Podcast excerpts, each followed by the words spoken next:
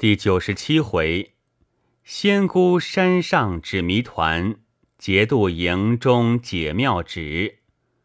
话说酒家走到文小面前道：“客官可喜陈酒，若要吃新酒，小店却无此物，只好请向别家照顾。”文小道：“我不喜陈酒，何必又到你家？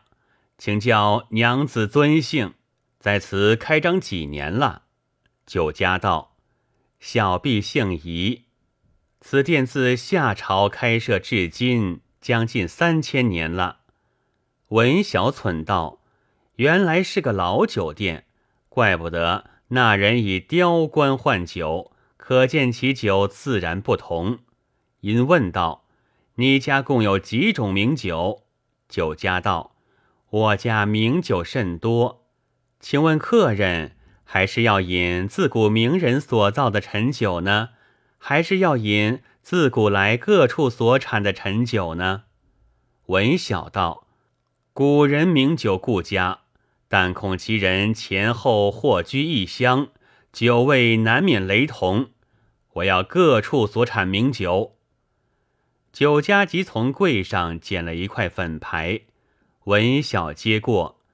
只见上面写的尽是古来各处所产名酒，约有一百余种。前后看了一遍，道：“这酒每样我都尝一碗，如果可口，将来自然照顾。但今日可肯赊我几碗？”酒家摇头道：“近来饮酒的，每每吃了都怕还钱，所以小店历来概不赊酒。”客官只看刚才那位姓阮的拿着雕棺来换酒，就明白了。文小从身上把宝剑取下，道：“就把此剑全押你处，你就照着粉牌所开酒名，每样一碗，先斟三十碗解解口渴，随后只管慢慢照样斟来。如果纯美，把这粉牌吃完，我自重重赏你。”酒家答应。拿着宝剑去了。文晓看那正面也有一副对联，写的是“万事不如杯在手，一生几剑月当头”。下面落的款式李全侯偶题，正面有闺秀黄娇写的匾，是“般若汤”三个大字。各座上人人畅饮，个个欢呼。酒家刚把三十碗酒摆在面前，那股酒香直从碗内阵阵冒将出来。文小只觉喉内倒像伸出一只小手要来抢吃光景，哪里忍得住？只得发个狠道：“五四四，你就下了毒药，我也顾不得了。”转眼间三十碗早已告干，把嘴咂一咂道。不意世间竟有如此美酒，无怪那位司马先生连素双球也不要了。我也明知酒是害人的，无奈这张嘴不能由我做主，只怕将来竟要把命结识他嘞。话虽如此，究竟不可多饮，要紧要紧，切记切记。自己正在嘱咐。酒家道：“客官可要再饮几碗？”文小思忖多时道：“索性放量饮几碗，明日再借吧。”因向酒家道：“刚才我已说过，你只照着粉牌名色斟来，何必又要来问？”酒家又摆了三十碗，文小仍旧一气饮干，一连几次。当时把粉牌所开百十种酒都已饮完，只觉天旋地转，立起身来，拖着银枪出了酒肆，走未数步，跌在地下，竟似昏迷不醒。文云同众人在外面候了多时，总不见文晓出阵，甚不放心。薛选道。昨日我同文小哥哥有约，带小弟前去探探。文师道：“我也同去。”文云道：“你们此去务要小心。”二人点头，将马一纵，闯进镇内，只觉四处酒气熏人。薛选不会饮酒，被这酒气一熏，早已醉倒在地。文师饮了几杯，也就醉倒。文云等之许久，见无消息，只得暂且收兵。次日。武四司命兵丁将文晓送到文云营里，叫他看看文晓身上可有伤痕，可曾服毒。这是他自己贪饮过度，以致送命。若知此阵厉害，及早收兵；如再执迷不醒，少不得都同文晓一样。那兵丁交代回去，文家弟兄并众公子。团团围着观看，只见文晓面色如生，口中素酒仍向外流，酒气熏人。文云因他胸前上温，即请医家设法解救。挨了半日，只听他说了一句：“后悔无及”，早已气断身亡。文家弟兄个个顿足痛哭。口口声声是要杀了武四思，方消此恨。随即草草并列，记在临近庙内。此信传到钱玉英耳内，闻知丈夫被害，只哭得死去活来。张氏夫人也是痛哭不已。次日，武四思又在战场叫人去破阵。文云、张宏正要率领众人出去，只见宋肃、燕勇、唐晓峰、骆承志道：“我四人愿到阵中探探二哥，并薛家哥哥消息，看他究竟是何妖术。”文云道：“千万小心。”四人来到阵前，也不同武四思搭话，一直冲进阵中。到了里面，被酒气一熏，那不会饮酒的早已晕倒在地；那会吃酒的，先有三分醉意。及至闹到后来，弄得糊里糊涂，不因不由就想吃一杯了。因此，凡入阵的，莫不被他醉倒。众公子候了一日，杳无音信。次日都在营中记忆。文云道：“才到第一关就如此失利，这却怎好？”张宏道：“按这‘有水’二字而论，无非是个‘酒’字，何至如此厉害？”史树道：“偏偏我们弟兄所去之人，并无一个回来。如能略晓其中光景，也好设法破他。”只见家将来报，载燕二位才女要来求见。文云吩咐请进。载玉蝉、燕子琼进来，向众人垂泪道：“我们丈夫被武四思困在阵中，存亡未卜，特来面请诸位将军将令，愿到阵中探听虚实，再来缴令。”文云道。二位嫂嫂，千万仔细。二人答应，出了营盘。玉蝉骑了银鬃马，紫琼骑了赤兔马，一直冲进阵中去了。文云同众弟兄等候多时，忽见从空落下一个人来。众人一看，原来是燕子琼。只见他满面通红，坐在地下，吁吁气喘。史树忙取一杯茶放在面前，子琼把茶喝了两口，精神略觉清爽。众人问起阵中光景，子琼立起道：“刚才我二人闯进阵去，里面水秀山清，无穷美景。才走几步，一股酒香直向鼻孔钻来。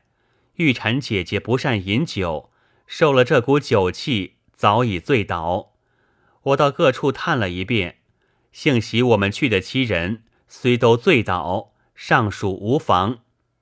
我原想把玉蝉姐姐驮了回来，哪知她阵中四面安设天罗地网，我费尽气力才能逃出。小风将军乃归尘姐姐胞弟，今既困在阵中，妹子且到小蓬来求求归尘姐姐。她如今业已成仙，不知可能见面，只好且去碰碰。说着，将身一纵。忽然无踪，众公子看了，略觉放心。子琼来到小蓬来，走到石碑跟前，看见唐敖所题诗句，正在嗟叹。只见有个道姑在那里采药，子琼上前合掌道：“仙姑请了。”道姑也还礼道：“女菩萨从何至此？”来此有何贵干？子琼把要访唐归尘、言子霄之意说了。道姑道：“我在此多年，并未见此二人。女菩萨访他有何话说？”子琼把起兵被困之话说了。道姑道：“他这四镇虽有油水八刀各名。”其实总名自诸镇，此时虽有几人困在其内，他断不敢伤害。他若伤了一人，其阵登时自破。子琼道：“昨日文府五公子亦已被害，为何仙姑还说这话？”道姑道：“凡在阵中被害的，那都是自己操持不定，以致如此。”何能怨人？所谓自诛阵者，就是这个曲意。子琼道：“请教仙姑，可有破他之法？”道姑笑道：“我们出家人只知修行养性，哪知破阵之术？据我愚见，女菩萨何不即以其人之道还治其人之身呢？”子琼听了，正要朝下追问，那个道姑忽然不见，知是仙家前来点化，只得望空拜谢。回到大营，对众人说了，都摸不着是何寓意。文云道：“他那座阵团团把城围住，我们出入毫无挂碍，何以我们一进阵就被醉倒？”必定另有驱避之法。那仙姑所说，即以其人之道还治其人之身，定是这个缘故。必须把他兵丁捉住一个，看他身上带着何物，就明白了。随即派了便壁史术去办此事。子琼回后营去了。不多时，便壁史术捉住一个大汉。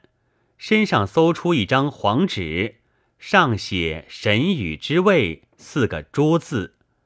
细考那人，才知五四司军中，凡有从镇内出入的，胸前都放这张黄纸，才不为酒所困。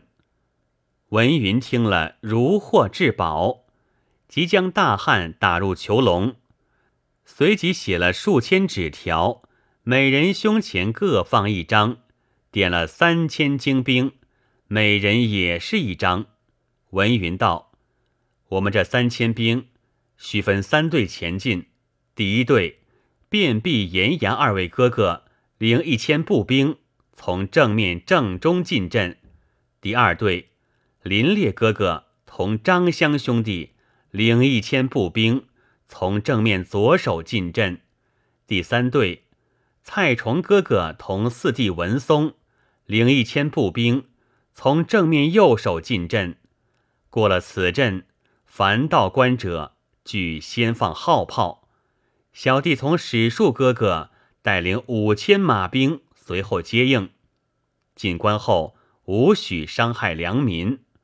张宏兄弟同诸位紧守大营。众人齐声答应。分派已毕。约有初更时候，各带人马一齐冲入阵内。谁知六位公子同三千雄兵，倒像下了一个酒馆，个个醉倒在内。文云同史树等了多时，毫无响动，甚觉惊慌，连忙回营，把大汉提出，细细拷问，才知武四司每逢摆设此阵，手下兵将拒不准饮酒，至进阵之日。内中倘有一人在本日预先犯了九戒，连随去之兵无论多寡，也都困在阵内，身上虽带灵符也不中用，并且书符代符之人不读本日不准饮酒，还要焚香扣住，说个戒字，才能保得入阵不为所困。文云命人把大汉仍旧打入囚笼，即同众弟兄沐浴焚香，一起叩拜，虔诚书写，并命各营一概不准饮酒。次日书写完毕，复又设了香案，叩头祷告，分起众兵，众兵也都磕头领受，各说戒字。当时分派连亮、张衡领了一支人马，杨眼、张荣领了一支人马，唯恐阵中正面有自己被困兵将在内，都从两旁进阵。四位公子领命，带了重兵从两旁冲进阵去。文云、史树在后面接应。忽听连声号炮。慌忙领兵奔到关前，望了望，城上尽是自己旗号。原来武四司因昨日才献了文家三千人马，正自得意，做梦也不知今日来破阵，一切并未准备，重兵攻进城去。武四司被乱箭射死，家眷打入囚笼，城上供着一个女相。一个男相，却是夷狄杜康，还有几十碗灯被于承志击得粉碎。这里刚把牌位击了，那游水阵还有未尽的妖气，化一阵狂风也都散了。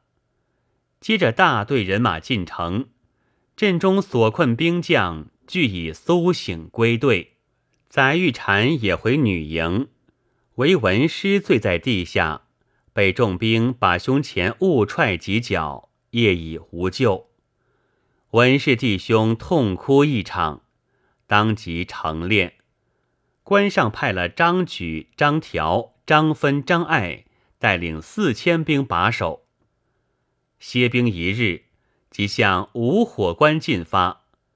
那日离关五里下寨，探子来报。关前已摆五火阵，外面看不见兵马，唯见许多云雾维护。次日，林烈一马当先前去挑战，未知如何，下回分解。